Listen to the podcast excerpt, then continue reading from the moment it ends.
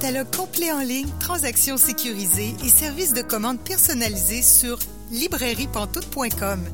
La librairie Pantoute, la librairie indépendante à Québec, partenaire annuel de CKRL, vous présente Bouquins et confidences.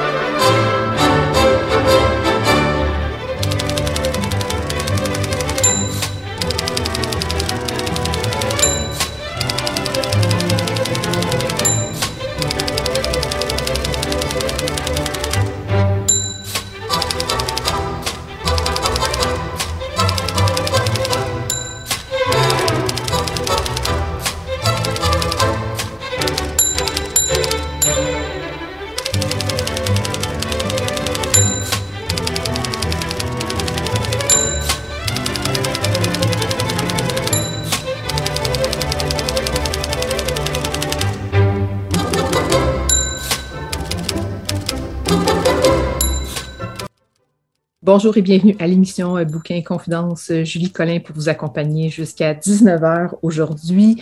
Bouquin Confidence, c'est votre rendez-vous littéraire sur les ondes de CKRL. Cette semaine, notre invité est Brian Perrault. Je m'entretiens avec lui dans environ 30 minutes. Aussi, euh, nous allons avoir deux chroniqueuses qui vont venir nous parler aujourd'hui, Caroline Ménard et Marianne Caillé. Et même, je pourrais vous dire que Caroline Ménard va porter deux chapeaux différents aujourd'hui dans l'émission. Mais pour commencer, je vous fais quelques suggestions d'activités pour la semaine.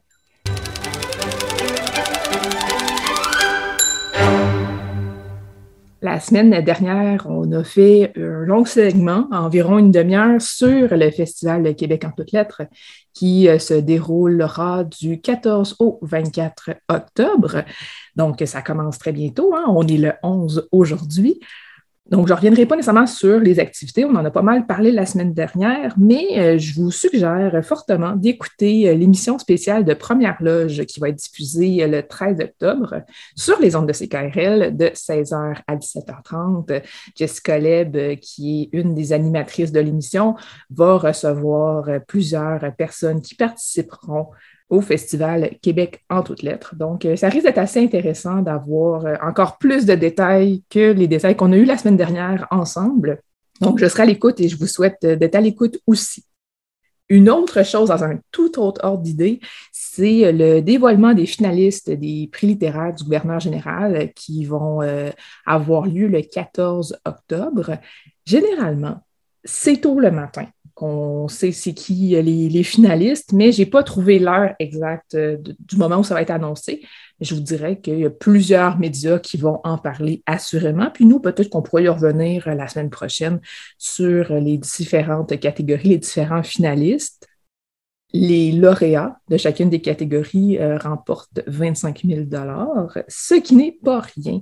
Donc, on surveille ça le 14 octobre. Et là, on va aller rejoindre déjà notre première chroniqueuse de la soirée, Caroline Ménard.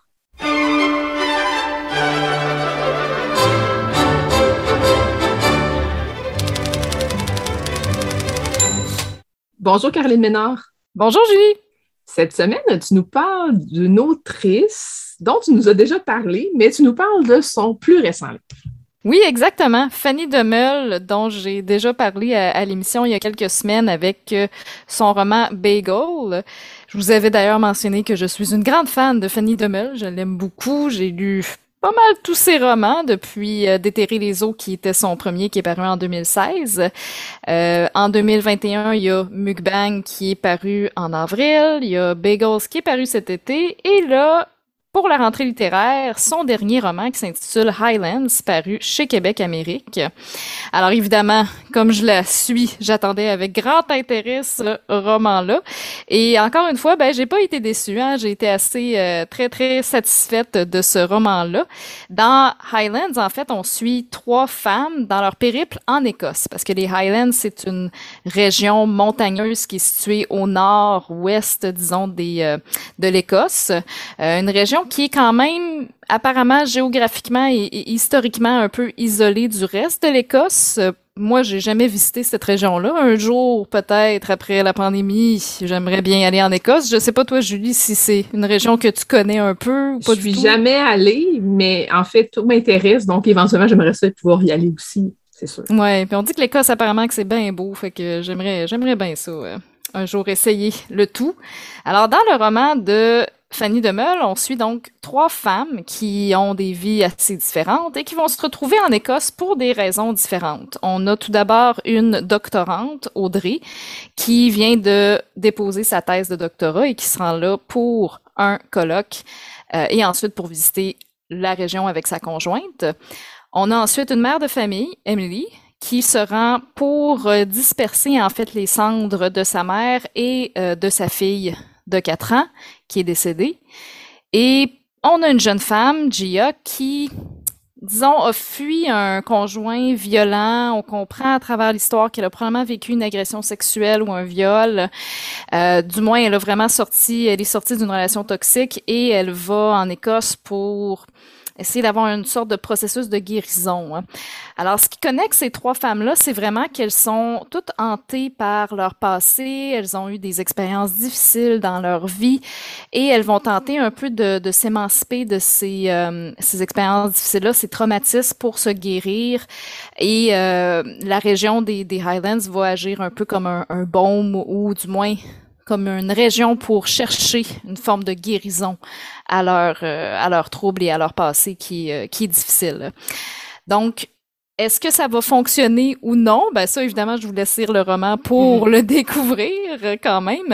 Euh, mais Fanny Demel est assez fidèle à ses habitudes là-dedans et il y a évidemment des petits revirements de situation auxquels on s'attendait pas, qui nous surprend. Euh, puis il y a une atmosphère très particulière qui est vraiment bien décrite par l'autrice dans le livre. On sent vraiment le, le, climat, la température qui est très caractéristique de l'Écosse. La brume, tout d'abord. Mhm le temps gris, l'atmosphère euh, gothique quasiment un peu, on pourrait dire hantée même. On, le voit vraiment bien en fait par la description euh, de l'autrice, l'espèce de d'environnement qui se dessine dans notre tête au fil de la lecture. Et on sent aussi l'influence du paysage écossais sur les personnages. Hein. On sent comment que ça les influence l'importance de la nature aussi qui permet de se régénérer, de guérir aussi, mais qui en même temps peut être source de danger, qui peut être source d'antise aussi. il y a une espèce de dualité qui est intéressante là-dedans. Et on voit aussi les trois femmes qui sont un peu des fois visitées par des rêves ou ils ont parfois des hallucinations même. On n'est pas sûr exactement de c'est quoi la réalité et c'est quoi la fiction. Alors on joue un peu avec cette frontière-là. Euh, tellement des fois qu'on ne sait plus si certains personnages vivent vraiment l'événement réellement ou si c'est dans leur tête finalement que, que, mm. que, ça se vit. Hein. Fait que Fanny Demel joue beaucoup avec la, la, frontière entre la réalité et la fiction et c'est assez bien fait ce, cette entreprise-là. Hein. Je lisais aussi que euh, l'autrice, dans le fond, elle a publié en 2018 un récit un peu similaire dans le collectif Monstres et Fantômes. Moi, je l'ai pas lu. Est-ce que tu l'as euh, Non, je l'ai pas lu, euh, mais je sais que cette nouvelle-là euh, de ce collectif a été publiée aussi à part. C'est ça. Oui, chez Québec Amérique mm. aussi, qu'on m'a dit en 2020, Saint-Kilda, que ça s'appelle apparemment. Et puis, ça s'inspirait un peu du même, de la même atmosphère, en fait. Donc, c'est un récit qui serait assez similaire dans le style un peu horreur si on veut, mais c'est très très euh, léger. Là, on n'est pas dans un truc très euh, sanglant ou très gore, loin loin de là. Euh, mais ça me donnait quand même envie quand j'ai lu ça. Je me suis dit ah ça pourrait être intéressant de de relire ce, ce livre-là, voir ce à quoi ça, ça ressemble. Euh, et puis d'ailleurs, elle pensait, euh, Fanny Demel, faire un recueil de nouvelles à la base au, départ, parce qu'elle avait beaucoup aimé cette expérience-là dans le collectif Monstres et Fantômes. Puis finalement, elle dit que les, nouvelles se sont un peu complétées entre elles et ça a donné un roman au lieu d'un recueil de nouvelles, parce qu'on a vraiment trois parcours scindés qui s'entrelacent aussi à travers, qui s'entremêlent entre travers euh, le livre. Mais effectivement, ça aurait pu donner un autre format et on aurait pu mettre ça sous forme de nouvelles. Est-ce que tu as un extrait pour nous, Caroline? Oui, un petit extrait qui, disons, décrit bien le paysage écossais. Alors, ça va comme suit. Après-midi du 11 décembre. L'Écosse m'accueille dans ses nappes de brume qui me suivent de l'aéroport jusqu'en ville, comme le fourmillement dans mes mains et les palpitations qui se sont installées dans l'avion. Le reflet de mon visage dans la fenêtre de la navette. Mes traits fins et asséchés par le vol, ma frange taillée de biais, ma paupière soulignée d'un trait noir liquide. Mon visage en surimpression sur la campagne des Lowlands. Champs couverts de givre, fermettes de pierre, collines et ruisseaux discrets figés par décembre. Les bâtiments ruraux laissent graduellement place à ceux gris et mornes et délabrés de la banlieue industrielle. Autour de moi, quelques couples, familles et voyageurs solitaires. Je distingue l'accent écossais, rond, roucoulant et crépitant, parmi les quelques accents américains nasillards et agressifs. Après une trentaine de minutes, les silhouettes des édifices d'Édimbourg se dessinent à travers le brouillard et la brune. Et voilà. Donc, ça met assez bien la scène pour, euh, disons, l'atmosphère euh, mm. de l'Écosse. Et je trouve vraiment Fanny Demel, elle est très douée pour les descriptions comme ça, puis pour euh, fixer un peu une atmosphère, une ambiance, des personnages évidemment qui sont toujours très intéressants, très travaillés aussi. Euh, donc oui, ça se lit vraiment très bien comme livre et en fait comme tous ces romans, mais je suis fan, hein, comme comme tu le sais. Mais ça se lit vraiment très bien et euh, c'est très agréable. Moi, je, je l'ai lu en une journée parce que j'arrêtais pas de tourner les pages. Puis euh, plus on avançait aussi, tu sais, au début l'histoire semble très anodine, très normale. Et là, plus on avance, plus on découvre certaines choses et plus ça devient de plus en plus, disons, spécial et ça devient de plus en plus complexe aussi. Fait que c'est c'est assez intéressant de voir la progression là, du livre. Oui, ça. Puis maintenant, on arrive à un certain moment, j'imagine, où est-ce que là, on a envie de savoir. Oui, ben c'est ça. On a envie de comprendre, qu'on peut plus lâcher. Là. on est, vraiment bien attaché euh, dans l'histoire. Oui, tout à fait. Donc, c'est bien construit aussi euh, de cette manière-là. Tu nous rappelles les références, s'il te plaît? Oui, alors c'est le roman Highlands de Fanny Demeul, publié chez Québec Amérique cet automne. Merci Caroline. Et on te retrouve dans 10 secondes.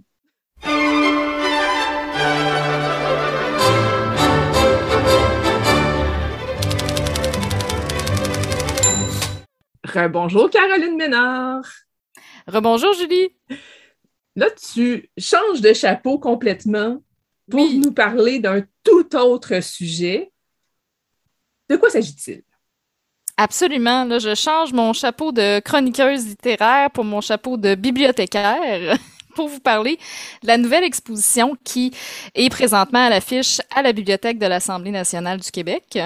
C'est une exposition qui s'intitule À l'index, regard sur la censure littéraire au Québec. Et donc, on propose dans cette exposition de découvrir des imprimés québécois qui ont vécu une de censure au cours de leur existence. Alors, on a plusieurs pièces.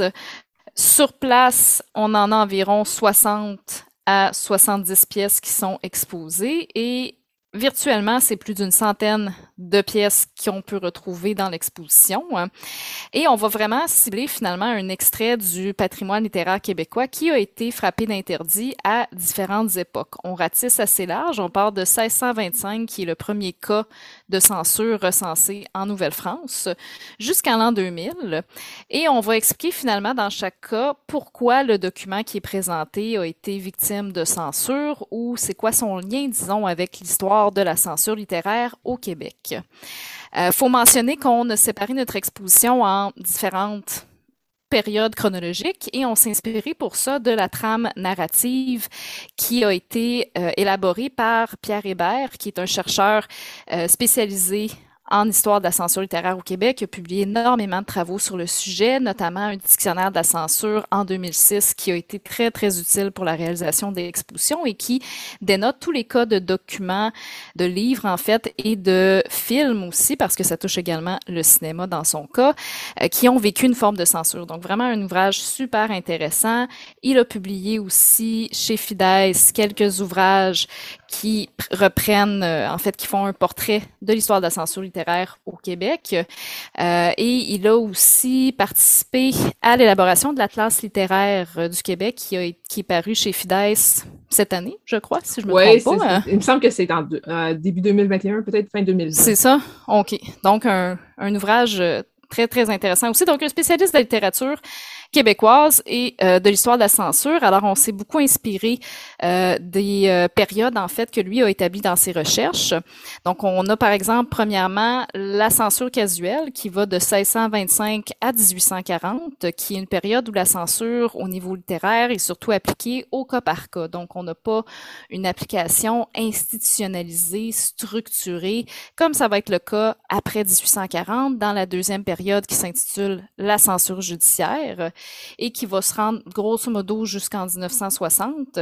Ça, c'est vraiment de 1840 à 1960, c'est vraiment l'âge d'or de la censure au Québec. Il y a énormément d'ouvrages qui vont être victimes d'une forme d'interdit et c'est vraiment l'Église qui a euh, le pouvoir sensorial par tout l'organe, les organes de communication qu'elle a finalement et l'emprise qu'elle a sur le milieu littéraire à cette époque-là. Hein. Par la suite, on poursuit avec une euh, période qu'on appelle la censure judiciaire qui euh, va s'étendre de 1960 à 2000. Et cette période-là, donc, elle, euh, on voit une migration du pouvoir clérical vers la sphère judiciaire. donc, c'est vraiment davantage les tribunaux et l'État de droit qui vont appliquer une forme de censure littéraire ou qui vont légiférer sur ce qui peut être publié. Et c'est l'époque souvent des grands procès littéraires aussi, là, donc les œuvres qui se retrouvent devant les tribunaux pour différentes raisons. Et on termine l'exposition avec des pièces qui vont retracer la présence de la censure et l'interdit dans les collections de, dans l'histoire, en fait, de la Bibliothèque de l'Assemblée nationale et un peu plus largement dans l'histoire de l'Assemblée nationale. Donc, quelques cas qui ont touché euh, à notre histoire finalement et qu'on met en lumière à travers la correspondance, par exemple, d'anciens directeurs de la bibliothèque, des documents euh, d'anciens députés aussi qui ont été ciblés. Euh, donc, c'est une exposition assez, assez riche, très varié. On a différents genres littéraires qui se retrouvent là-dedans. On a des romans, des essais, euh, des pièces de théâtre aussi, même de la poésie. Hein. Et ça présente un, un, pan un peu méconnu hein, de, de l'histoire de la littérature québécoise. Donc, ça nous fait vraiment découvrir des, euh, des œuvres qu'on connaissait parfois moins. Il y a certains classiques des fois qu'on va voir qu'on se dit ah oui ça j'en ai déjà entendu parler. Euh, donc c'est vraiment un sujet fascinant celui de, la censure et euh, on a essayé à travers les collections de la bibliothèque de l'Assemblée nationale de mettre ce sujet-là disons, sous une lumière un peu différente et de présenter là, euh, différents, un, pan plus méconnu de l'histoire de la littérature québécoise je pense que qu'est-ce qui est le plus surprenant là-dedans, c'est qu'il y a une période quand même assez récente de censure littéraire. Tu sais, la troisième période, 1960 à 2000. 2000, c'est hier, là, ça fait pas longtemps. Absolument. Donc ça, c'est surprenant, cette période-là. Oui, d'ailleurs, le dernier cas qu'on a euh, dans notre exposition, c'est un cas qui date de 1998 euh, et qui euh, est une euh, qui concerne la revue en fait de création littéraire C'était caché qui a été fondée par le poète Denis Vanier. Ah. Et ce oui, voilà. Donc quand on regarde cette revue-là, il y a un numéro, comme c'était une revue de création littéraire, bon, il y avait du contenu parfois qui était érotique ou même pornographique, et il y a un de ces numéros de la revue qui a été le sujet d'une plainte qu'un citoyen a fait, et ça a fait en sorte que l'escouade de la moralité, la police de la ville de Montréal, s'est présentée dans, en fait, euh, au bureau de, la revue et ils ont euh, demandé à ce que le numéro en question ne circule plus finalement. Donc, ils ont saisi le numéro. Alors ça, on n'est pas à une époque très loin, hein, 1998, c'est assez récent. Donc, c'est un exemple finalement de, de une forme d'interdit qui peut perdurer. Évidemment, on prend le, terme de la censure dans un sens très large, évidemment. Tu ça peut être interdit, ça peut être une atteinte à la liberté de presse, par exemple, ou des choses comme ça. Mais ça permet de voir aussi les modalités d'application de l'interdit et de la censure, puis les niveaux auxquels ça s'applique, la force avec laquelle ça s'applique aussi. Euh, donc, c'est vraiment un univers euh, fascinant à découvrir. Comment on peut euh, accéder à cette exposition-là? Oui, alors l'exposition est disponible de deux manières. On a une exposition physique, donc sur place à la bibliothèque de l'Assemblée nationale. Et depuis lundi le 4 octobre, c'est possible pour les visiteurs de venir au Parlement, moyennant la, euh, de présenter finalement un votre passeport vaccinal avec une pièce d'identité. Mais les gens peuvent donc se rendre au Parlement, à la bibliothèque et voir l'exposition physiquement sur les lieux. Et on a aussi évidemment toujours une facette virtuelle, en fait, à l'exposition. Donc, sur notre site web de la bibliothèque, on a une plateforme d'exposition virtuelle qui permet de visionner tous les documents qui sont présentés dans l'exposition et beaucoup plus, en fait, de pièces et de documents parce qu'on n'a pas les contraintes de l'espace physique dans notre plateforme d'exposition virtuelle. Et ça permet aussi souvent de feuilleter les documents, chose qu'on ne peut pas faire physiquement sur place. Alors, comme on a numérisé plusieurs documents, on peut euh, les consulter, feuilleter les pages et tout. Et euh, le site de la bibliothèque, c'est très simple, c'est www.bibliothèque.asnat.qc.ca. Donc, c'est très facile de se rendre sur le site. Tout ça, évidemment, est gratuit.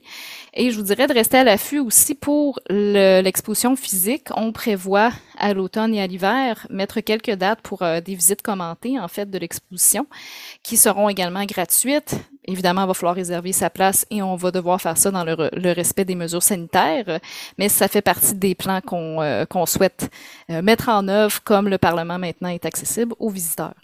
C'est jusqu'à quand l'exposition? C'est jusqu'à en septembre 2022. Donc, on a quand même un peu de euh, temps, mais ça ah, passe oui, absolument. ça passe vite. Oui, des fois, on se dit, euh, on a du temps et puis, oups, on arrive euh, proche de la date de tomber. Mais effectivement, on, a quand même presque un an là, devant nous. Donc, ça vous donne en masse de temps pour, pour venir voir ça et pour venir revoir même l'exposition. On a aussi une petite brochure qui accompagne l'exposition qu'on a, qui est disponible en format papier, évidemment, sur place, mais qui est aussi disponible en ligne si jamais vous voulez en apprendre un peu plus sur l'histoire de la censure littéraire au Québec et voir comment euh, finalement ça évolue au fil des siècles. Donc, c'est une petite brochure qui contextualise le sujet et ça retrace l'histoire de la censure du 17e au 20e siècle. Donc, c'est une petite synthèse du sujet pour accompagner l'exposition. Merci beaucoup, Caroline Ménard. Merci à toi, Julie.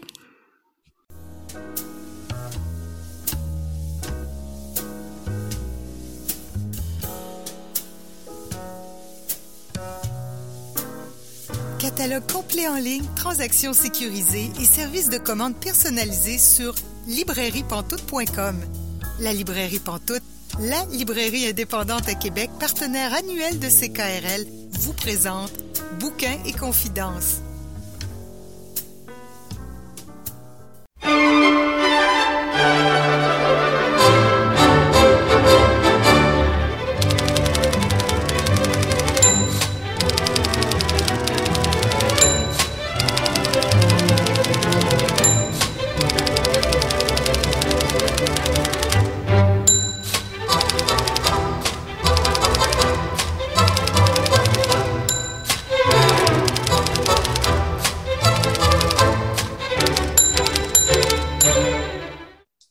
Vous êtes bien Bouquin Confidence, euh, Julie Collin, pour vous accompagner jusqu'à 19h aujourd'hui. Et là, je rejoins notre invité de la semaine, Brian Perrault. Bonjour, Brian. Bonjour, bonjour. Ça fait plusieurs années que tu es dans le paysage littéraire québécois et même au-delà, hein, quand même, tu es connu un peu euh, partout à travers le monde. C'est beaucoup Amos d'Aragon, mais c'est pas comme ça que ça commence, ton histoire.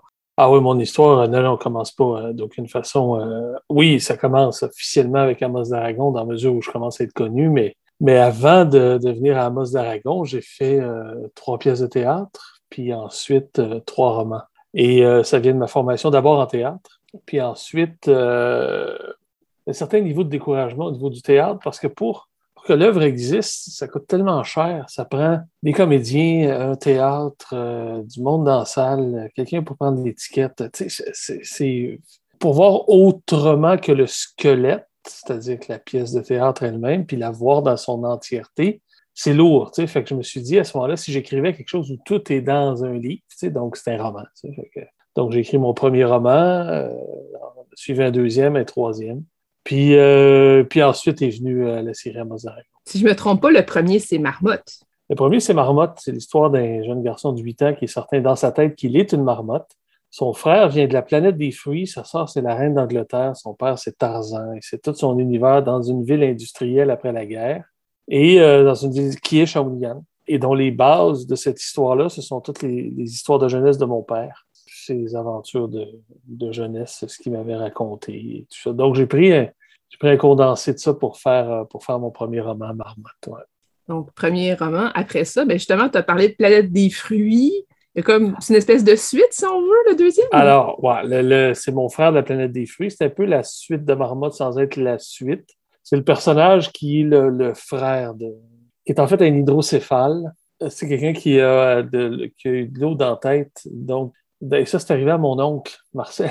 C'est-à-dire que les gens naissent avec euh, de, l'eau dans la tête, ce qui fait que ça cause certains problèmes. Et lui, euh, cet hydrocéphale-là, il est muet, sourd et muet. Puis il jase avec son. Pour lui, son cerveau, c'est un poisson parce qu'il a de l'eau dans la tête. En tout cas, il, bon. Donc, c'est toute sa relation avec son poisson dans une institution psychiatrique, ce qui n'était pas arrivé à mon oncle. Mais ça, tu vois, c'est la base d'une autre histoire de. C'est l'histoire d'un miracle qui arrive euh, chez les Perrault, où mon oncle, né hydrocéphale, et euh, mon euh, grand-père est travailleur d'usine. Fait il travaille au carbure. Fait, que lui, il fait des 12 à 16 heures au carbure. Ça, ça veut dire qu'il rentre le matin et quand il revient le soir, il est noir. Il est noir de, de, de de silice et tout ça. Et ensuite, on le, il prend un bain et puis il soupe. Puis après ça, il reprend un bain parce que ça ressort de la peau. Puis le lendemain matin, il se lève et ses draps sont noirs. Fait que lui, il a, puis ça c'est la vraie histoire, il a plusieurs enfants, puis il y en a un qui naît hydrocéphale. Et en plus de travailler, cet enfant-là ne peut pas dormir. Alors, il est obligé de le garder dans ses bras toute la nuit parce qu'il ne peut pas avoir une position couchée. Ça lui fait mal. Et un soir, euh, euh, épuisé, en rogne, euh, en colère noire, il y a une photo de la Sainte Vierge sur le mur de la maison. Et il s'adresse à la Sainte Vierge, puis il dit Ma tabarnak, tu me le guéris de suite, je te le renvoie direct là. Il a arrêté de pleurer. ça, ça c'est une histoire de famille. C'est ça qui se retrouve dans Marmotte. Et, là, on, bon, si tu restes, c'est pas vrai, on ne sait pas. Sauf que ça, c'est raconté par mon grand-père Perrault, qui n'était pas un homme qui disait beaucoup de choses, qui était un fervent croyant, surtout après cette aventure-là. Donc, mon oncle, l'enfant arrête de pleurer tout de suite. Et il n'y a plus de médecin, il n'y a plus rien.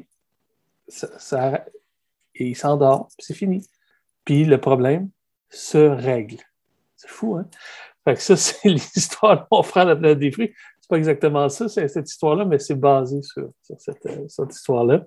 Comme ça, j'ai fait euh, Pourquoi j'ai tué mon père, qui est l'histoire de ma jeunesse avec euh, mon père, que j'ai repris dans un livre qui s'appelle Eulblon récemment, au décès de mon père. Pourquoi avoir refait ce livre-là? Pourquoi avoir poursuivi dans ce, dans ce sujet-là de ton père? plusieurs années plus tard.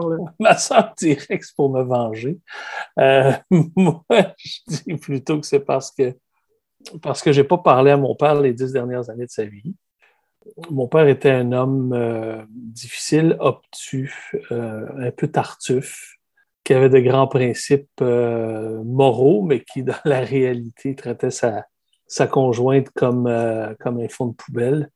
Puis, bon, il m'a entraîné et et j'ai jamais pu conclure cette histoire-là avec lui. J'ai jamais réussi à parler à mon père. Il était imperméable à toute conversation.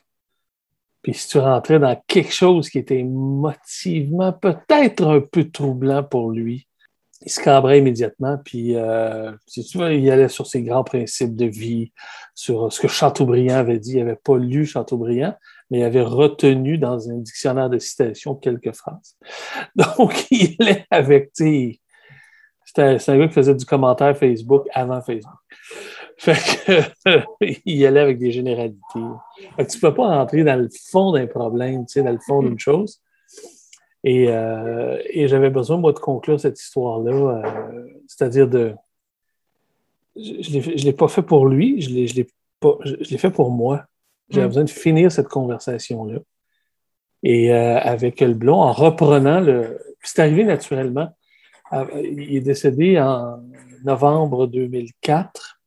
Euh, pas 2004, hein, le 4 novembre 2019, avant la pandémie.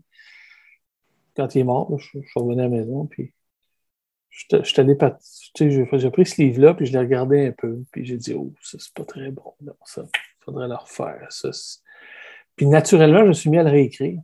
Et, moi qui avais arrêté d'écrire, ça ne me tentait plus d'écrire des romans, j'en avais plus envie. pop, pop, pop, la machine s'est remise en marche, puis j'ai précisé, puis j'ai retravaillé, puis tout ça. Donc, euh, donc c'est né, euh, né de cette volonté-là de, clore une, histoire personnelle. Puis ma façon à moi de clore les histoires, ben, c'est de les écrire, en fait. De trouver une fin comme ça. Dans Blond, il y a 42 chapitres. On suit euh, le, petit Brian qui a 12 ans et qui est euh, sur la ligne de départ euh, pour faire le demi-marathon de Montréal. Et assez rapidement, on se rend compte, finalement, jusqu'à 42 chapitres, que ça ne s'arrêtera pas à 21 que le personnage pense qu'il va arrêter. C'est ça, il pense qu'il va arrêter, mais assez vite, nous, comme lecteurs, on se rend compte que ça ne pourra pas être le cas, même si on n'est pas encore rendu au chapitre 21. non, non, non, c'est que. Ah, Est-ce que tu t'es dit, genre, j'enlève un punch justement dans l'histoire en mettant mes chapitres de cette façon-là, ou tu t'es dit, bah, de toute façon, c'est pas ça qui est important? Comment tu as réfléchi à ta structure pour cette ben, De toute façon, c'est pas ça qui est important. On le sait que le lecteur sait qu'il y a 42 chapitres. C'est un peu comme on sait qui a tué mettons, dans un, dans un roman qui a tué, hein, puis, on, va découvrir comment on va découvrir qui a tué. Alors, euh, on sait qu'il y a 42 chapitres, le personnage pense qu'il en fait 21. Bon, le but, c'est de se demander comment ça se fait qu'on sent 42. Mm-hmm. bon, on le sait. Alors, alors qu'est-ce qui se passe? Euh, donc, c'est de découvrir l'histoire de cette façon-là. Puis, euh, pour moi, c'était une belle façon aussi de raconter cette histoire-là, puis de refaire un, un passage à chaque, chaque kilomètre dans, dans ma jeunesse, dans mes pensées, dans ce qui, dans ce qui, était, euh, dans ce qui était mon enfance euh, à 12 ans en 1980. Donc, Blond, la, la, réédition, si on veut, a été publiée il y a quelques mois. Mais on retourne dans le passé. Donc, trois romans, trois pièces de théâtre. Comment arrive Amos d'Aragon? C'est euh, banal l'éditeur où, j'avais publié deux, euh, deux, de mes euh, trois romans euh, voulait lancer une série jeunesse, mythologique, fantastique, médiévale. Quelque chose entre Harry Potter et le Seigneur des Anneaux. Il savait que j'avais étudié le loup-garou dans la tradition orale du Québec et puis tout ça. Donc, le 19 janvier 2002, il m'a rencontré au Nord-Ouest Café à. Et il m'a dit Écoute, je veux lancer ça, veux-tu le faire? J'ai dit Écoute, moi, j'étais professeur au cégep à ce moment-là.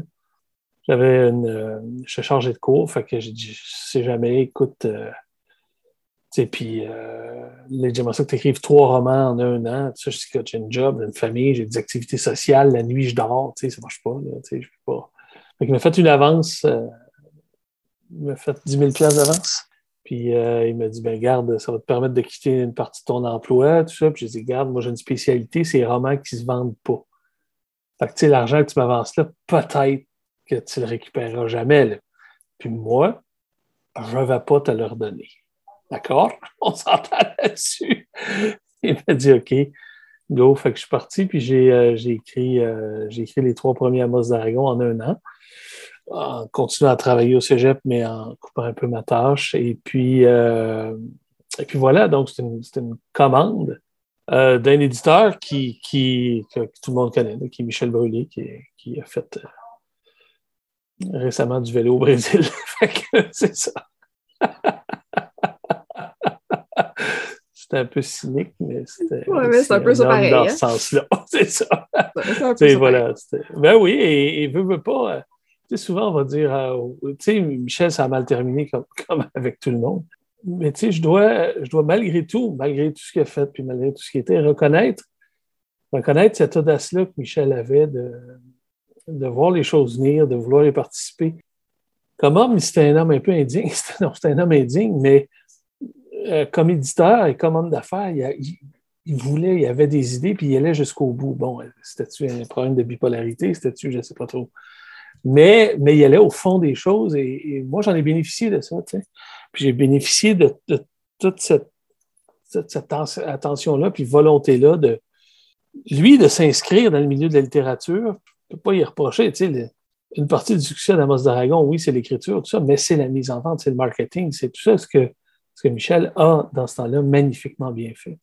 Oui, puis il t'a fait confiance aussi, il t'a poussé vers ça, parce que toi, naturellement, tu n'aurais peut-être pas eu l'idée d'une jeunesse euh, comme ça. Peut-être que oui, on ne sait pas.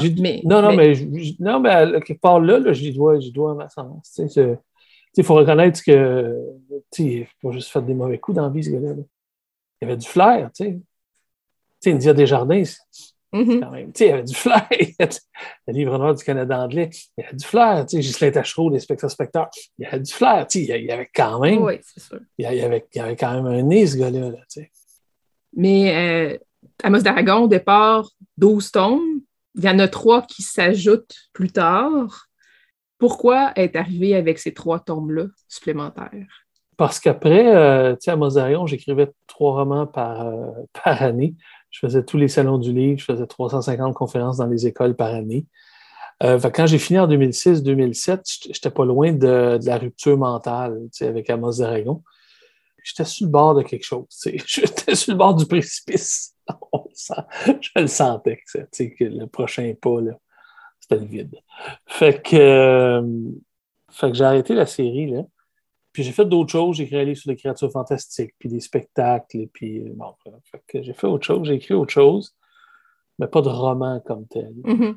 Puis euh, vient à un moment donné, en 2010, quelque chose comme ça, que Claude Champagne, un de mes amis écrivains, me donne une compilation de Bob Moran que je dévore avec, euh, avec avidité parce que j'étais un fan de Bob Moran euh, plus, plus jeune à l'école. Puis c'est marqué qu'on peut joindre le club Bob Moran en, arrière.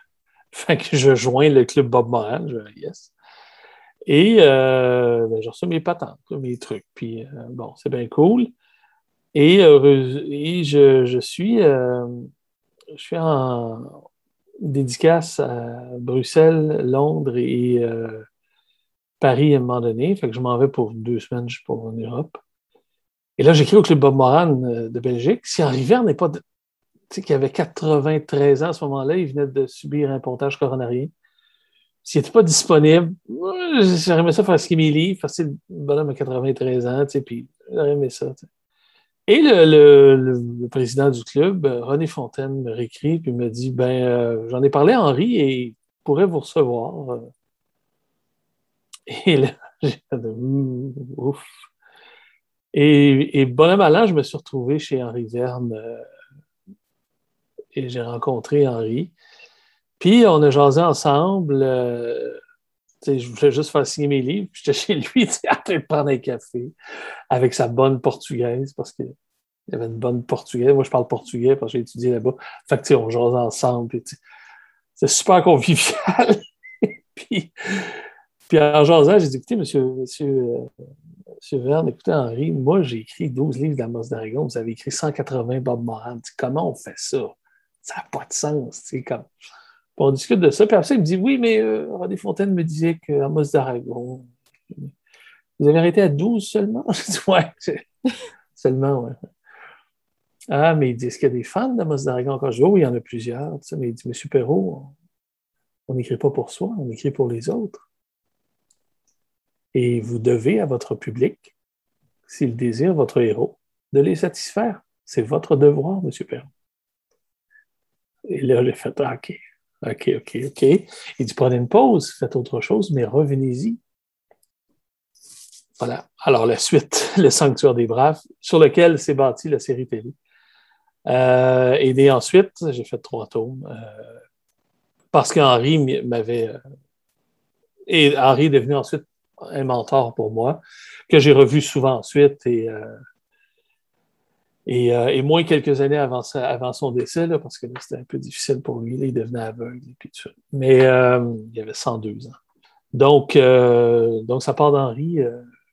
c'est véritablement à ce moment-là que j'ai compris l'importance qu'un auteur peut avoir dans la vie de quelqu'un, puis d'un auteur jeunesse. Parce que quand je suis, après cette rencontre-là, quand je suis sorti de chez lui, je ne me pouvais plus. Je, rentrais à, pied, euh, dans le quartier XL, je me rentrais sur la rue Louise, sur l'avenue Louise, et je ne touchais pas à terre en marchant. J'avais. j'étais heureux, j'étais comblé, c'était magique. Euh, alors je me suis dit, OK, c'est ça l'effet que quand un kid me regarde, puis je signe ses livres, c'est le même effet. C'est tellement important, ça. Parce que ça ne change pas une vie, mais ça l'allège à un certain moment. Ça lui donne, ça lui donne de la fraîcheur, ça lui donne de la beauté. Et, je l'ai compris là, intellectuellement et physiquement, l'importance qu'un auteur, jeunesse entre autres, peut avoir dans la vie de quelqu'un. Et, euh, je remercierai toujours Henri pour ça tu as écrit autre chose, justement? Tu es allé un peu explorer au fil des années. J'y vais un peu pêle-mêle. Antarctique Solo, qu'est-ce que c'est? Antarctique Solo, c'est euh, l'histoire de Frédéric Dion, qui, euh, qui, est un explorateur qui vient de la Mauricie, qui traverse, qui a décidé un jour de traverser l'Antarctique en, euh, planche à voile, en planche, mais tractée par un, tirée par un cerf-volant. Et je suivais ses, aventures dans la Nouvelliste, le journal d'ici, puis il était rendu là, puis il faisait, puis je suivais à la télé un peu où ce qui se rendait, puis tout ça. Puis je connaissais pas Frédéric. Puis quand il est revenu, j'ai contacté Frédéric, puis j'ai dit euh, c'était une histoire fantastique, ça ne te tenterait pas de la raconter en roman, puis, puis il dit ben j'y pensais justement, tu sais, puis tout ça. Ben, j'ai dit, va te proposer quelque chose, Frédéric. Moi, cette histoire-là m'intéresse parce que j'aime les, les, récits d'aventure. Puis là, c'en est une, puis je peux avoir accès directement à l'aventure de quelqu'un qui l'a vécu pour mettre ça en livre. Ça, c'est hyper précieux. Fait que j'ai dit, mettons, moi, là, je ne suis pas un spécialiste de la traversée de l'Antarctique. Fait que je ne le fais pas. Sais-tu pourquoi? Parce que ce pas mon métier. Écrire des livres, ce n'est pas ton métier, c'est le mien. Ça te tenterait-tu de me raconter l'histoire? je vais l'écrire, on va partager les droits. Il a dit Ouais, ça, ça me tenterait. on s'est assis ensemble. Et de ça est né le, livre Antarctique Solo, euh, le récit de l'aventure de Frédéric Dion, et la pièce de théâtre ensuite que Rémi-Pierre Paquet a joué pendant deux ans. On a fait quand même 84 shows, 89 shows avec ça. Donc, euh, donc ça, c'était une belle aventure, aussi bien sur scène, aussi bien euh, en livre, aussi bien avec Frédéric, qui est devenu, bien sûr, un ami cher maintenant. Comment on fait justement pour écrire l'histoire ou se baser sur l'histoire de quelqu'un pour écrire un livre? Comment ça se passait concrètement? Ça prend un angle. Je me souviens avec Frédéric, puis je disais, ben, raconte-moi ci, raconte-moi ça, raconte-moi telle affaire. Puis euh, on accumule à travers les conversations, euh, du matériel, puis il m'est arrivé ci, puis des anecdotes, puis tout ça. Puis à un moment donné, ça prend un angle pour construire un roman ou une histoire. Frédéric me dit à un moment donné, j'ai perdu, euh, j'ai perdu pendant 20 minutes de temps dans une tempête, mon traîneau. Dans mon traîneau, il y a mon matériel de survie, il y a euh, les médicaments, il y a, il y a, ma bouffe, il y a tout ce que j'ai besoin. Puis il dit l'Antarctique, c'est sauvage quand il y a une tempête. Tu sais, ça, bon. Puis il dit c'est une erreur humaine qui a fait que mon cerf-volant m'a emporté dans les airs. Fait que la corde qui retenait mon cerf-volant, mon traîneau a coupé, puis je l'ai perdu. Et j'ai estimé que si je ne le retrouvais pas dans 20 minutes, j'étais mort. Et là, je suis parti de ça, de ce 20 minutes-là. Et toute l'aventure se déploie de minute en minute, ou pas, de minute en minute, mais se déploie dans la recherche de ce 20 minutes-là. Et euh, technique que j'avais faite avec le marathon de Montréal déjà. Donc, euh, on reprend nos vieilles techniques. Et euh, et, c'est ce 20 minutes-là qu'on raconte, mais c'est toute son aventure qu'il revoit dans sa tête et pourquoi il est arrivé là et comment il est arrivé là. Et tu sais, quand, quand, le gars nous dit, tu sais, Brian dit, moi je suis là, je pense, il me reste 20 minutes à vivre. Puis je me dis, j'ai un bouton, je peux, je peux peser, puis un avion va venir me chercher. Si je fais ça, je suis 200 000 dans le trou. Ça Mais si je meurs ici, ma maison est payée, parce que j'ai des assurances ils viennent chercher mon corps, c'est payé. Tout est payé. Fait que moi, Brian, je me dis, je vaux plus cher mort que vivant. Puis j'assure, si je meurs ici, un avenir à mes enfants. Sinon, moi, j'ai tout mis mon cash dans cette aventure-là. Je peux pas vendre de conférences, pas vendre de livres. Je, peux, je peux rien faire avec cette aventure-là parce qu'elle est ratée. Puis, je suis 200 000 dans le trou, puis ma maison est hypothéquée. Euh, fait qu'il dit, pas question que quelqu'un vienne me secourir ici. C'est tout. Fait que c'est aussi le constat de l'homme face à sa propre mort et qui choisit le destin de ses proches plutôt que le sien. C'est intense. Oui, c'est ça, c'est super puissant. C'est un 20 minutes euh, extrêmement euh, dense.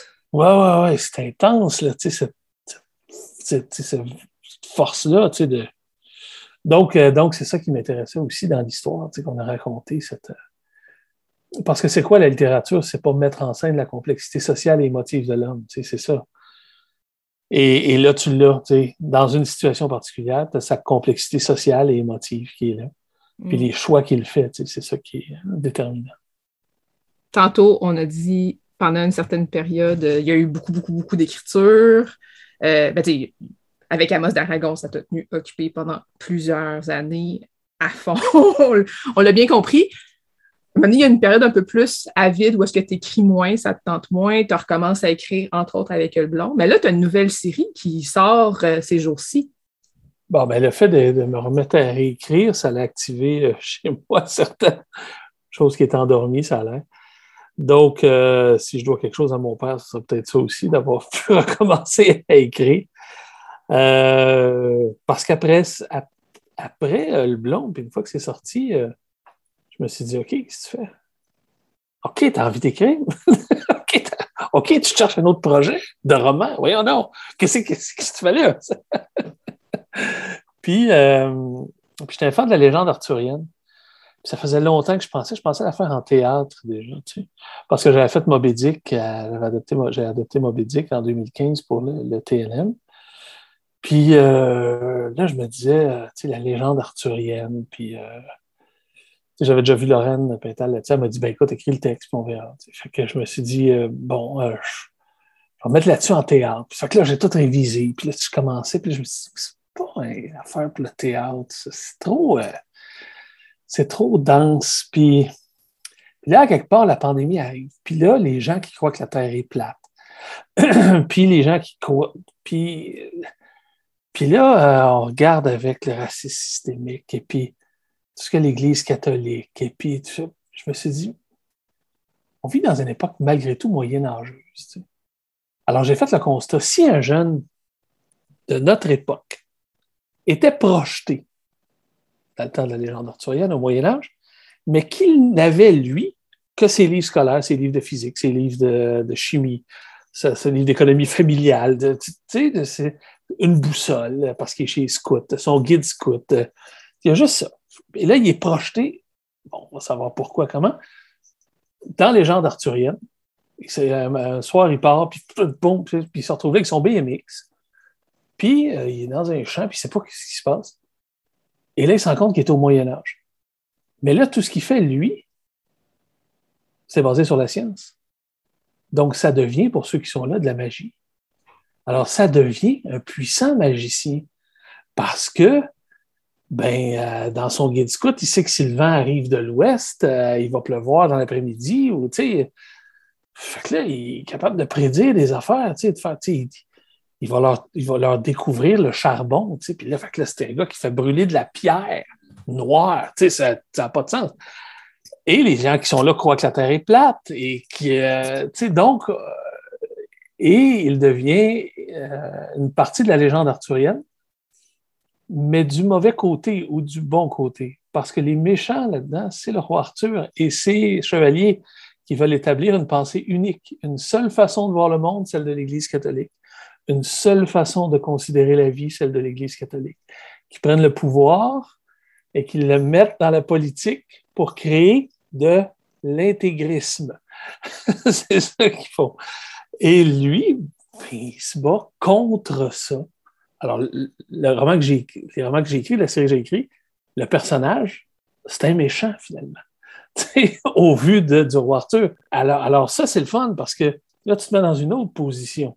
Là, ça te permet de critiquer euh, la pensée unique, la religion, parce que moi, je suis très, euh, très un, très laïque, et deux, euh, je pense pas que la religion ait amené beaucoup de choses positives dans la vie. Je ne pense pas de la démarche religieuse, je ne parle pas de la spiritualité. Je parle de l'organisation humaine qui mm-hmm. s'appelle la religion, qui a pour but d'exercer un pouvoir sur les gens et un contrôle social.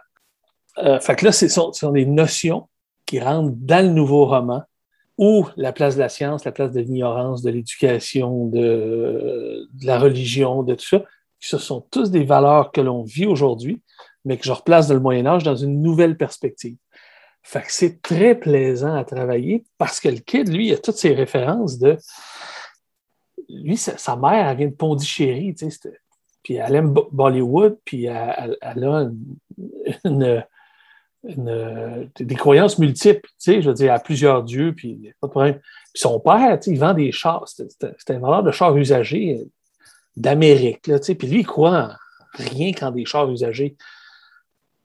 Puis, ils ont fait cet enfant-là, fait qu'il il, est un peu entre les deux. Il est, mm. un, peu plus brun que la normale, et puis tout ça. Puis lui, il est prisonnier en ça. Puis tout ce qu'il y a comme référence, mettons, sur le voyage dans le temps, c'est Back to the Future, Michael G. Fox. puis, puis, puis, puis, ses références aussi cinématographiques, ben, c'est les derniers Marvel, c'est parce qu'il a tout vu ça. Puis là, il arrive au Moyen-Âge, puis là, il compare des choses, puis l'histoire de Thor, à un moment donné, il rencontre des Vikings. Mais lui, il a vu les films de Marvel. Fait qu'il leur raconte le Ragnarok. les Vikings, ils en reviennent pas. Ils disent Wow! Wow! C'est incroyable, ce gars-là. Il connaît la mythologie viking. Puis tard, en réalité, il a vu les films de Marvel. Fait, fait c'est également très drôle et plaisant de travailler dans cette, dans cette ambiance-là. Ça s'appelle la légende marvinienne parce que le, kit s'appelle Marvin. Marvin. C'est la légende arthurienne. Alors, ça, c'est la légende marvinienne. C'est la légende des, des, méchants. Là, il y a deux tombes qui sortent prochainement, mais il y en a huit en tout qui sont. Ben, en fait, je pense qu'il va y en avoir huit en tout dans la série. Ouais, j'en prévois huit dans cette série-là. Euh, contrairement à Moss Dragon, je ne savais pas trop où je m'en allais. Là, ça roulait. Là, je, sais qu'on va pas mal publier les huit. ça, ça, devrait pas mal marcher. Donc, euh, donc, c'est ça, j'en ai prévu euh, huit parce que quand l'écriture se fait, c'est sous forme de journal personnel. Le, le personnage principal a 19 ans. Puis il est pour boire dans le Graal. Puis là, il va avoir quelque chose qui va arriver. Et il écrit son testament de départ, finalement. Puis il raconte tout ce qui l'a amené là, jusqu'à ce moment-là. Puis il a 19 ans, puis ça part quand le kid a 14. Fait que, euh, on fait. Deux romans aux six mois de sa vie à peu près. Merci beaucoup, Brian Perrault, d'avoir été notre invité cette semaine. Merci énormément de ton intérêt.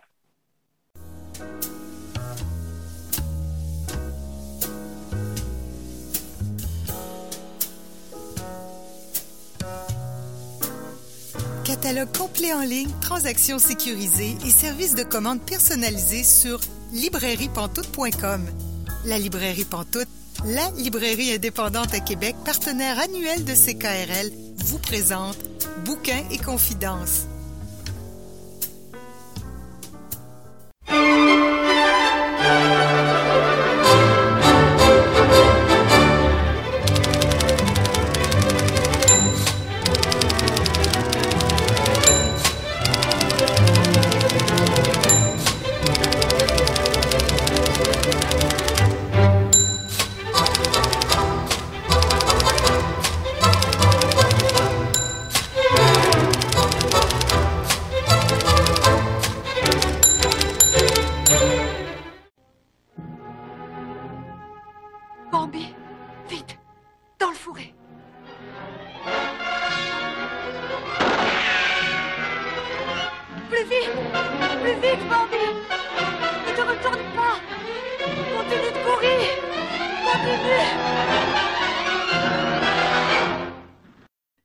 Vous êtes bien Bouquin Confidence, Julie Collin au micro. Et là, je rejoins notre chroniqueuse Marianne Caillé. Bonjour Marianne. Bonjour Julie.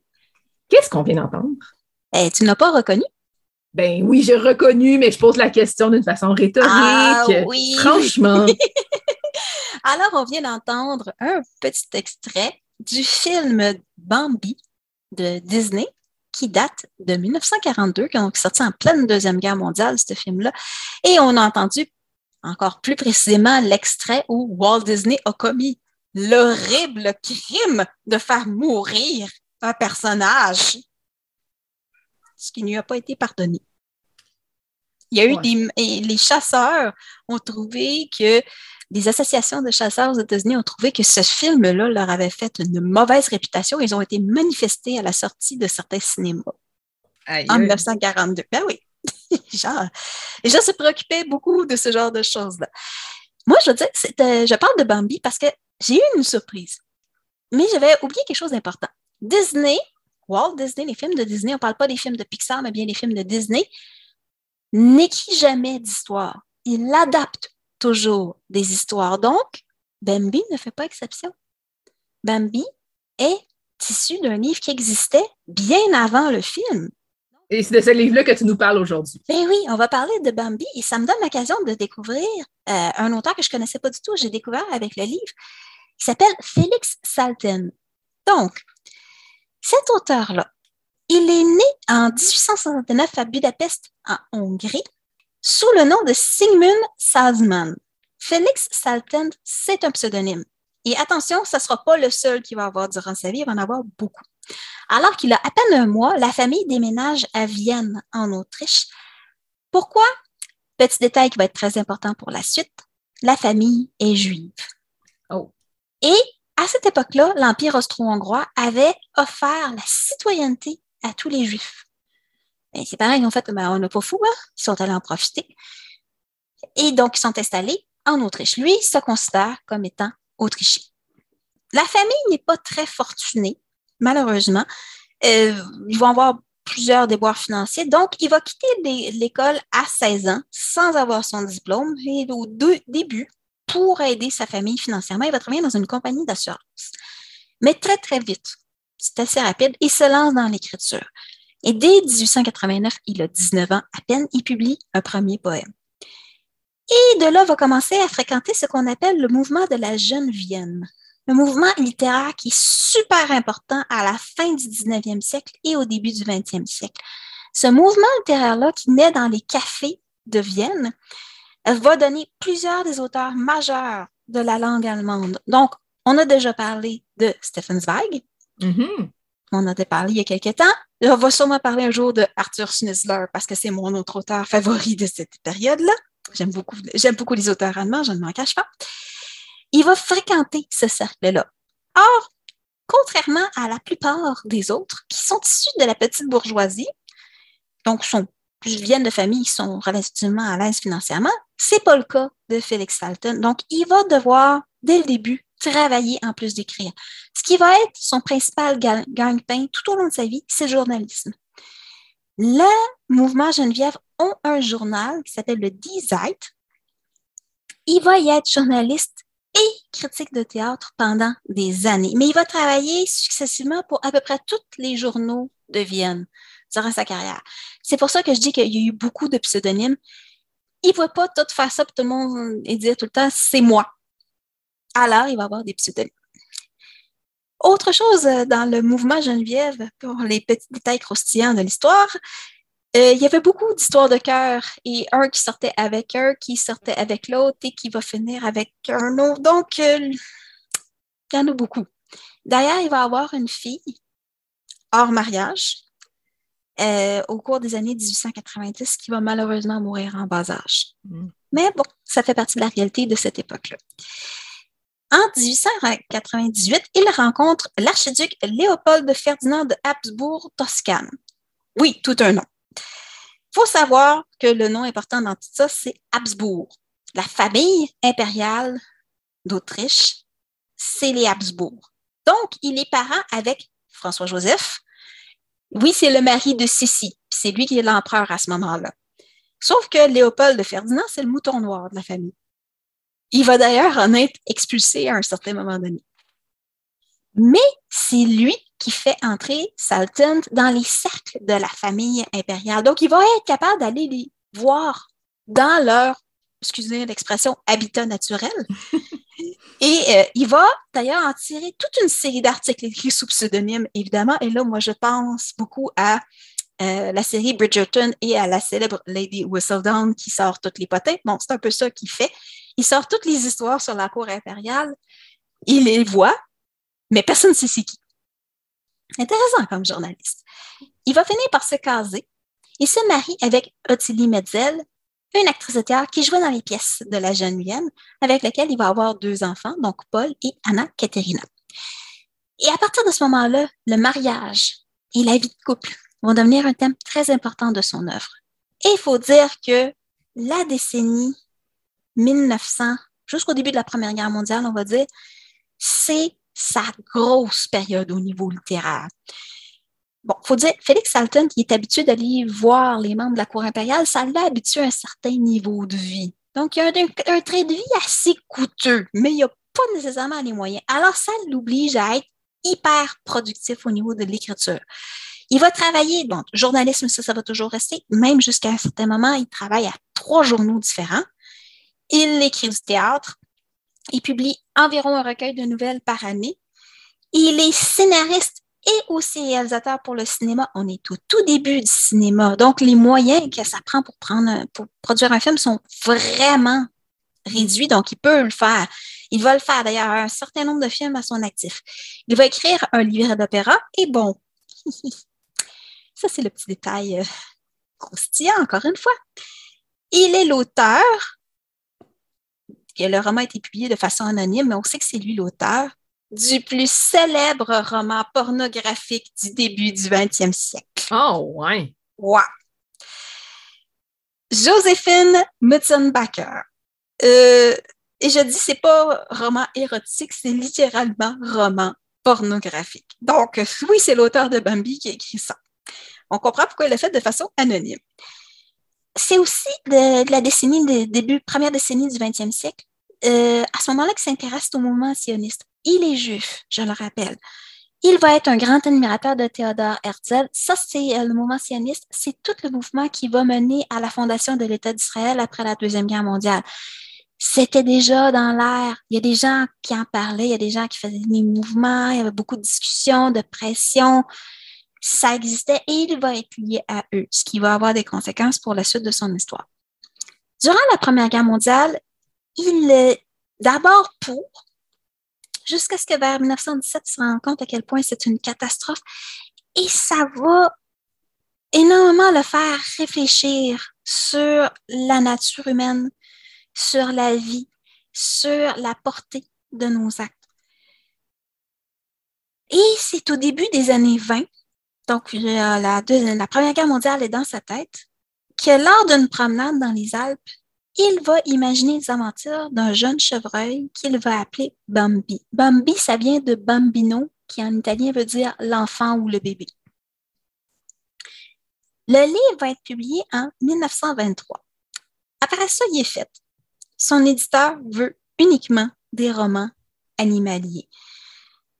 Et il va en publier une vingtaine au total. J'ai vérifié, en langue française, actuellement, la seule qui est disponible, c'est Bambi. Même s'il va écrire une suite de Bambi plusieurs années après, aucun lien avec le film de, Disney, la suite de Bambi, le Bambi 2, aucun lien. Il va en écrire une vingtaine. Jusqu'à sa mort, il va écrire des romans minimaliers. Tout a été traduit en français à l'époque, plus rien disponible aujourd'hui.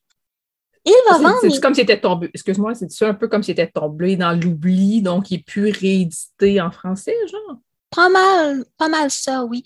Euh, écoute, il y a trois de ces livres qui vont être adaptés par Disney, donc Bambi et deux autres, mais c'est adapté dans les années 50, plus ou moins passé à l'oubli. Et son œuvre en général, à part Bambi, ça n'a pas traversé l'épreuve du temps. Ce hmm. C'est pas parce qu'ils sont pas bons, au contraire, je veux dire, moi j'adore le style de, de Salton, mais c'est peut-être moins un genre de livre qui vont toucher le public d'aujourd'hui. Donc, c'est pas. Hmm. Ça a moins. Ça a moins de portée à long terme, contrairement à d'autres livres. Ah, il va vendre les droits de Bambi pour 1000 dollars US à un producteur, droits qui vont être ensuite être achetés par Disney, ce qui fait qu'il ne touchera pas un sou pour l'adaptation. Et on sait que les films de Disney, même à l'époque, faisaient de l'argent. Au début des années 30, au début des années 30, c'est la montée du nazisme et de l'antisémitisme en général il doit fuir l'Autriche. Fort heureusement, sa fille s'est mariée avec un Suisse, donc ils vont être capables de se rendre en Suisse, lui et sa femme, où il va vivre jusqu'en 1945. Tout au long de la guerre, il continue à écrire, mais durant la guerre, il sait ce qui arrive aux Juifs d'Europe et ça se ressent beaucoup dans ses récits. Ce sont toujours des romans animaliers, mais on sent la menace dans tous ces romans. Ses œuvres vont être brûlées par les nazis particulièrement Bambi, parce que, ben, selon les idéologues du Parti nazi, c'est une allégorie du traitement des Juifs en Europe.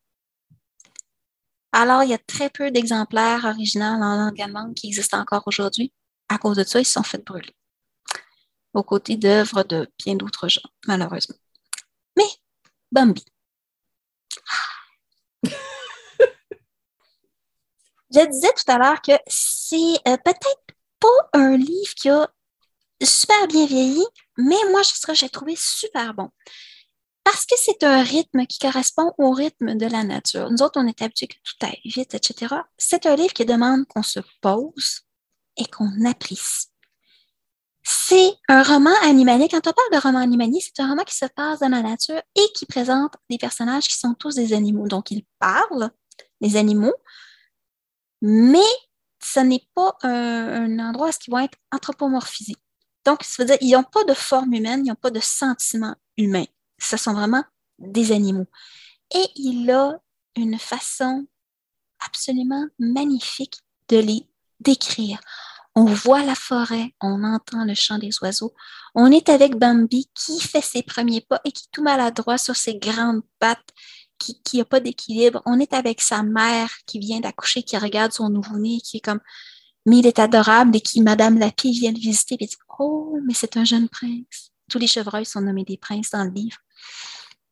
On se promène avec lui, on est dans la, façon dont les arbres, euh, le vent, euh, la pluie, on est tout avec tout ça. Et à tout moment dans le livre, il y a une menace. La menace, qui vient sous forme de coup de feu, puis là, il y a un animal qui tombe à terre puis qui est mort. Mais on ne sait jamais qui, quand. On ne sait pas. Ça, c'est le chasseur qui va croiser une fois le, chemin de Bambi, mais alors qu'il est tout petit, puis le chasseur le regarde, puis fait comme bah, ça n'a rien de tuer celui-là. Alors que tous les autres animaux lui disent que c'est un être cruel, c'est un être méchant, etc. Lui, il va être épargné. On suit Bambi de sa naissance jusque vers la maturité et on va voir la naissance de ses enfants. Ça, là-dessus, Disney a été assez proche, même si euh, dans toute bonne adaptation qu'il fait, il en change bien des bouts. Le roman est beaucoup plus euh, sombre. On ah sent, oui, le, roman n'a pas été écrit pour des enfants. Il a été écrit pour des adultes. Moi, ce qui m'a surpris beaucoup, parce que sachant un peu l'histoire de Salton, j'ai comme, mais où est-ce qu'il a trouvé le temps? D'aller observer la nature autant. Le chasseur, c'est lui. Parce qu'il était un grand chasseur. Et il a passé beaucoup de temps dans le bois. On comprend qu'il n'a peut-être pas été très, très prolifique comme chasseur parce qu'il n'a pas ramené beaucoup de prises. Il aimait mieux regarder la nature. Mais il a cet œil-là. Je vais vous en lire un petit extrait. Je vous préviens, je n'ai pas fait un, un, passage très long parce que il a tendance à décrire assez longuement. Donc, aujourd'hui, je veux dire, euh, lire ça à un enfant, peut-être pas un, tout petit, je veux dire, il y a trop de longs passages, peut-être aux alentours de 8-9 ans, là, il serait plus capable, mais il faut vraiment qu'on le lui lise. Ce n'est pas un texte dans lequel il va être capable de se plonger lui-même. Donc, ça va comme suit. Regarde, maman, qui a Bambi, une fleur qui s'envole. Ce n'est pas une fleur, sa mère. C'est un papillon. Bambi, enchanté, suivit des yeux le papillon qui s'était détaché d'un brin d'herbe avec une légèreté infinie et planait en zigzagant. Il voyait à présent qu'il y avait beaucoup de papillons comme celui-ci qui voltigeaient dans l'air au-dessus de la prairie. Il semblait aller vite, mais il se déplaçait lentement, montait et descendait de vol mal assuré dans un jus qui le ravissait. On aurait vraiment dit des fleurs errantes et guies, refusant de se tenir tranquilles sur leur tige et partis danser Donc, des phrases très longues quand même, mais on est vraiment dans les lieux, on se déplace avec les animaux, on voit vraiment la magie et la beauté de la nature. C'est un super beau roman pour, je dirais, les amoureux de la nature, sautez là-dessus, vous allez adorer. Pour les enfants, peut-être à partir de 8-9 ans, on le leur lit. Moi, je recommande la superbe édition que Albin Michel en a faite, qui a été retraduite récemment. Donc, euh, et en plus illustrée par Benjamin Lacombe. Ah, ben là. Euh, c'est un argument, là. ah oui, non, mais c'est une collection qu'ils ont faite qui reprennent des classiques de la littérature et qui les font dans, un, dans des très beaux livres. Et écoute, c'est cartonné, relié. Mon seul petit défaut que je dis, c'est qu'il y a des découpes sur la première page. Et même si je suis une maniaque qui prend archi soin de ses livres, c'est pas très, très solide. C'est mon seul, seul défaut parce que pour le reste, l'édition, c'est un bijou. Donc, moi, je vous le recommande quand même beaucoup. C'est un roman sur la nature. On est, on, décroche carrément de la vie quotidienne avec ça. On s'en va faire un tour dans le bois avec Bambi de Félix Salten. Merci beaucoup, Marianne Caillé. Et ça fait plaisir, Julie.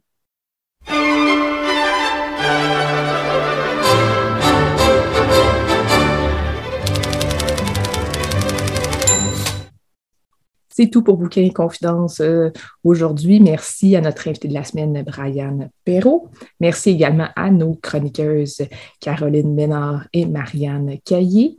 Je vous invite, si ce n'est pas déjà fait, à vous abonner à la page Facebook de Bouquin Confidence. C'est l'endroit pour avoir euh, toutes les informations, tous les détails sur les livres dont on a parlé dans l'émission. Restez à l'écoute de CKRL, c'est en aparté qui suit dans quelques minutes. Passez une belle soirée et à la semaine prochaine.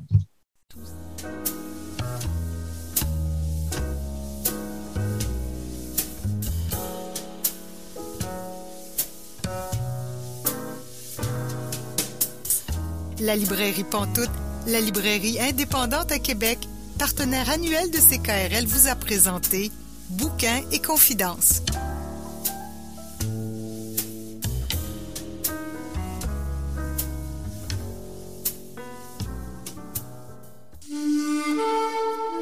Cette émission est disponible en balado-diffusion.